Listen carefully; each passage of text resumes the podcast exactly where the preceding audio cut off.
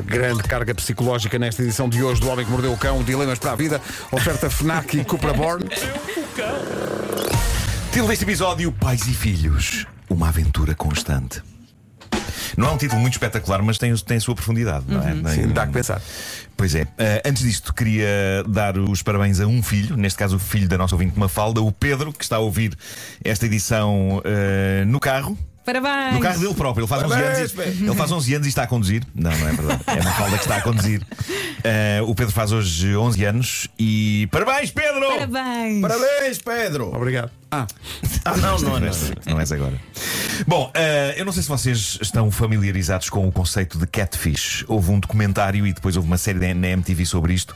Catfish é o nome que se dá ao ato de enganar alguém na internet fazendo-se passar por alguém que não se é. Isto costuma acontecer muito em contexto romântico, não é? Uma pessoa apaixona-se por alguém na internet, cria toda uma relação só com base em troca de mensagens de texto e vai saber e a pessoa não é quem diz ser, nem o que as fotografias que tem na internet mostram que é, que geralmente são fotografias de outra pessoa. A pedir dinheiro. Esse é tipo o tipo Pode nem ser impostor isso. do, do coisa. É, é, é, Ou mais grave. É, é- é mais é, é tipo é brincar com os sentimentos da pessoa e muitas vezes é só, é só por isso, não, há- não há nenhuma outra intenção que não só Ah, brincar o com os sentimentos impostor da era mais brincar com dinheiros alheios. É, muitas vezes nem tem a ver com dinheiro. Há uns que não pedem dinheiro. Não, não, não. Bom, então, esta é a história de James Morosini, que é um ator de televisão. Ele entrou numa série da HBO chamada The Sex Lives of College Girls, por exemplo. E a história dele bate recordes de bizarria, mas também tem um lado estranhamente comovente. Há uns anos, tinha ele 20 anos de idade, ele recebeu uma mensagem através do chat do Facebook de uma rapariga que, avaliar pelas fotografias, era uma miúda linda chamada Becca. Não tardou para que James e Becca falassem todos os dias, e o James constatou que a Becca tinha os mesmos interesses do que ele, era uma alma gêmea. A coisa acabou em romance, romance à distância, porque nunca se tinham encontrado em pessoa, mas claramente, a dada altura, era a única coisa que faltava acontecer. Era encontrarem-se. A dada altura, ele descobre quem é verdadeiramente Becca, a rapariga sexy por quem ele estava apaixonado. E vocês, nem nos vossos maiores delírios, vão conseguir adivinhar quem é que se estava a fazer passar por Becca. Quem, Marco? Em choque e horror, ele descobriu que Becca era o pai dele. Opa, espera aí. O pai de Era o indivíduo. pai, o pai estava a fazer-se passar por uma miúda gira. O Gilmário teve com o gago. Isso é grave a vários Epá, níveis. Epá, O não pai sei. É fez um isso que me faz. Isto aconteceu aonde? Foi da América. Foi da Epá, América. o, o- o pai! O pai fez-lhe um catfish. Tens mais E pormenores? atenção, tenho. Eu sei que isto parece, e se calhar é bastante africalhado, não é? Mas a razão por que isto aconteceu é absolutamente comovente.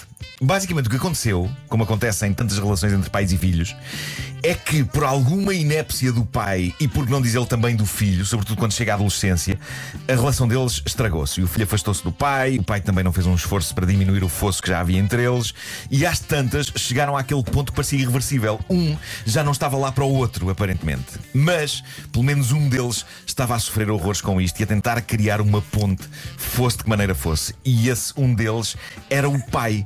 Ele já não conseguia ter conversa com o filho na vida real.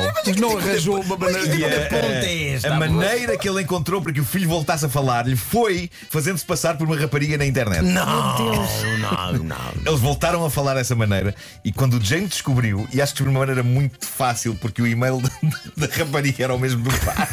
Ah, tinha esse requinte. Sim, sim, sim. Não, mas isso durou quanto tempo? Quando- Isso durou acho quanto que não, não foi muito, mas foi o suficiente para, para provocar aqui um certo caos na vida destas pessoas. Quando, quando o James descobriu, eh, a coisa não foi fácil, não é? Foi até razoavelmente embaraçosa se pensarmos que ele esteve a descrever coisas marotas que gostaria de fazer com a Beca ao próprio pai. Sem, sem imaginar, sem imaginar que ele era a Beca. Mas a verdade é que este, não. este acontecimento, diz ele, reaproximou pai e filho, acabaram a fazer terapia juntos, muito necessário, eu acho que neste Não, caso. não, isso é uma Sim. terapia profunda. Depois do que o pai ouviu que o filho poderia fazer com ele. Epá, não sei. E, e pronto, cons- conseguiram identificar os problemas que os separaram. E o que é certo é que hoje, finalmente, dão-se bem e estão mais próximos que nunca. Ah, e então resultou. Espera, Resultou, resultou. resultou. Epá, mas não há Mas momento o melhor é não esta- seguir este método. é? E esta não há experiência- sim, sim, momento não, pá, não pai façam isto. Claro que não, claro que não. Não façam isto. Ah, esta experiência foi tão importante e marcante para o James que ele transformou-a num filme que parece que é muito bom. Estreou no último festival South by Southwest. No filme, ele faz o papel dele próprio, do filho, e o fantástico comediante e ator Patton Oswalt, que deves conhecer, Gilmário. Ele faz stand-up incrível na Netflix. há Eu dele. tenho, tenho dificuldade assim de conhecer nomes de atores de filme, porque acho Quando que vês a cara dele, vês. cruzar com eles. Ele faz stand-up, ele faz stand-up e é Ah, incrível a fazer stand-up. Sim, sim, Tá sim. Ele faz o papel do pai e o filme chama-se I Love My Dad e parece que é ótimo. Não é uma história, isto é uma história incrível, isto é Eu, muito eu- bizarro. eu ainda estou a perceber se estou a gostar.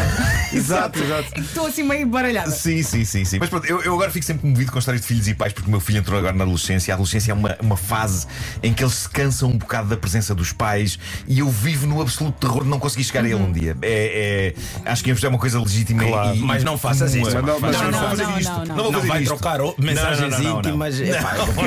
Não, não, não, não, nem pensar. Bom, nós ontem falámos de um herói chamado Kyle Gordy. Kyle ficou nas notícias e nas bocas do mundo por ser um dador de esperma em série, gratuito. Ele já fez disto, ele, ele fez isto de vida. Já é pai de 47 crianças. Tudo porque doa esperma a casais que, por uma outra razão, não conseguem ter filhos. Para quem não ouviu, ele é fixe. Ficámos com essa É um imagem. tipo fixe, é um tipo sim, fixe. Sim. Ontem falámos no caso deste casal de mulheres que recorreu ao serviço do Kyle para que uma delas fosse inseminada com os espermatozoides dele e agora são mães de um garoto incrível e querem mais filhos vindos do Kyle porque este primeiro resultou muito bem.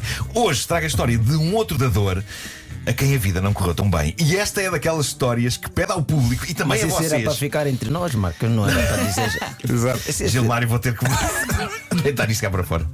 Deitar isto cá para fora é péssimo. Péssimo, É péssimo. mas enfim. Bom, eh, é daquelas histórias que pede ao público que diga concordo com ele ou concordo com ela, porque o que está aqui em causa é um divórcio iminente.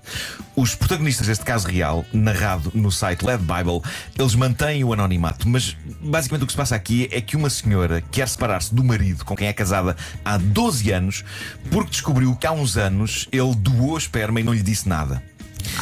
Ela, ao descobrir isto, ficou tão agastada que acha que não há condições para o casamento deles continuar. E porquê? Ora bem, ele explica que doou o esperma a uma antiga colega de escola que casara com uma mulher. Ele fez isto antes de se dar junto com a atual esposa. A coisa resultou, a colega conseguiu engravidar e teve um filho e uma filha.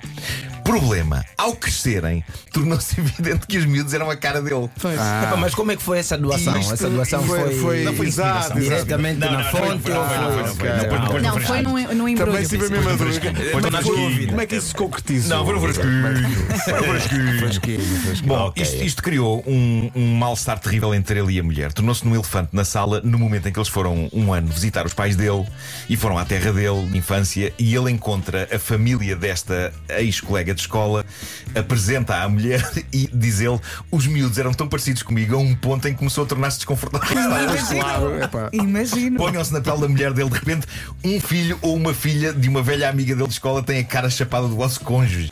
E o que aconteceu foi que, a dar altura, isto teve de ser falado. Já não dava para fugir mais ao assunto. Mas é uma coisa que eu tô- não será que oh, chega a uma altura que o próprio filho quer saber, né? quando ele descobre que foi Sim, uma doação, sim, quer sim, saber sim. quem é. Mas quem aqui é não fácil, não é? Basta olhar para. É assim, Claro, mas eu, eu claro. estou a tentar perceber a mulher no meio disto É tudo, isso, não é? Que olha. ela pensa, ok, se ele não me contou isto, se calhar também pode ter havido ali mais qualquer coisa. Isto, isto, isto tem o seu quê? Isto, isto dá para muito debate. Eles- É. ele- mas já agora vale a pena ouvir a história contada por ele no Reddit. Ele diz: Eu nunca falei do assunto com a minha mulher, porque quando começámos a namorar, falar sobre assuntos de fertilidade era um gatilho tremendo de trauma para ela, porque lhe tinha sido dito que ela não conseguiria ter filhos.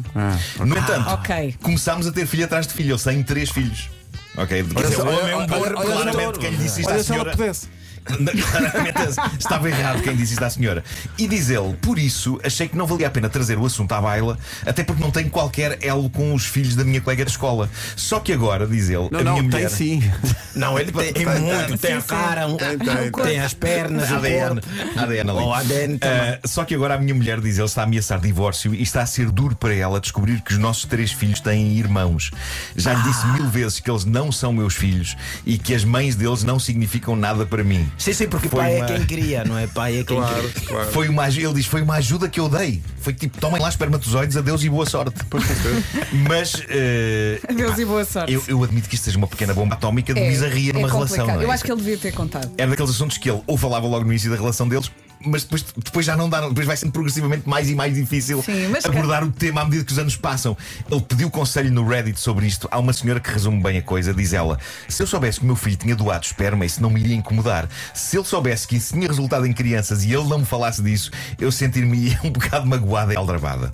Outra pessoa diz: Ser pai biológico de crianças, para mim, parece ser um daqueles eventos gigantes de vida que em 12 anos de relação teria obrigatoriamente que ser abordado.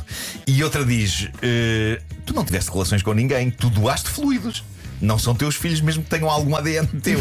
Isto está definido em documentos legais, por isso não tens outros filhos. Os teus filhos não têm irmãos. Simplesmente há que lidar com o facto de existirem pessoas no mundo que se parecem contigo. Nota aqui talvez que não podem cruzar aqui. com os teus filhos porque senão vai dar. Eu acho que é sobretudo sarcasmo. Uh, mas é complexo isto, eu- eu- percebe-se que, que os dois lá há aqui uma tensão Sim. estranha. Mas talvez isto falando se consiga resolver. Eu sou otimista. Bom, queria só terminar, já, já são nove, é muito rápido esta. Ter filhos resulta algumas vezes em vários tipos de sarilho, que acabámos de ouvir.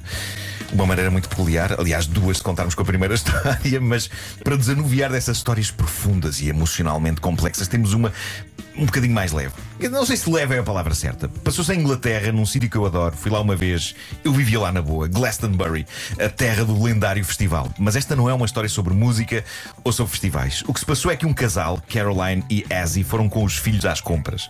Por filhos, entendam-se três: Jacob, que tem 4 anos de idade, Frankie, de 3 e Liza, de 1 ano. Eu considero isto a partir de um pequeno inferno. Como controlar Um, três e quatro. três crianças destas idades. O casal queria renovar a casa de banho, foi a uma loja deste ramo de negócio. Impossível. Aconteceu um pedaço de magia. Jacob, o mais velho, de repente ficou com extrema vontade de fazer cocó. E sim, aconteceu isto. O garoto viu tantas sanitas em exposição que achou que era só servir-se. Portanto, abriu, abriu a tampa de uma delas, sentou-se e fez uma gigantesca tonelada de caca em plena loja, numa sanita de exposição que evidentemente não estava ligada a nenhum sistema de esgotos. A mãe teve de desencantar uma embalagem de toalhitas úmidas Ei. enquanto implorava ao filho que por favor saísse daquela sanita no meio da loja, ao que o garoto esclareceu: Ainda não acabei! Felizmente ninguém do staff da loja se chateou, toda a gente se riu com gosto. Eu suponho que toda a gente, menos o pequeno Jacob, já é difícil uma pessoa fazer número 2 com pessoas a ver. Caramba, com pessoas a ver e a rir. Meu Quem é Deus. que limpou? Impensável. O casal passou parte da tarde a recolher e a limpar o cocó de Jacob, que era surpreendentemente muito para uma criança tão pequena. Ele parecia ter evacuado o seu próprio peso em fezes. Enfim, uma tarde bem passada. Enfim, é. Exato. Os pequeninos surpreendem, de facto. Sim. Então onde é que foram? Ah, pá, não queres saber. Eh, o Homem que Mordeu o Cão foi uma oferta FNAC onde encontra todos os livros e tecnologia para cultivar a diferença. O homem que mordeu o cão. E também foi uma oferta eh, Cupra Borno desportivo 100% elétrico. Sinto que isto hoje foi riquíssimo. Foi não é? riquíssimo, deu o que pensar, riquíssimo. deu o que pensar.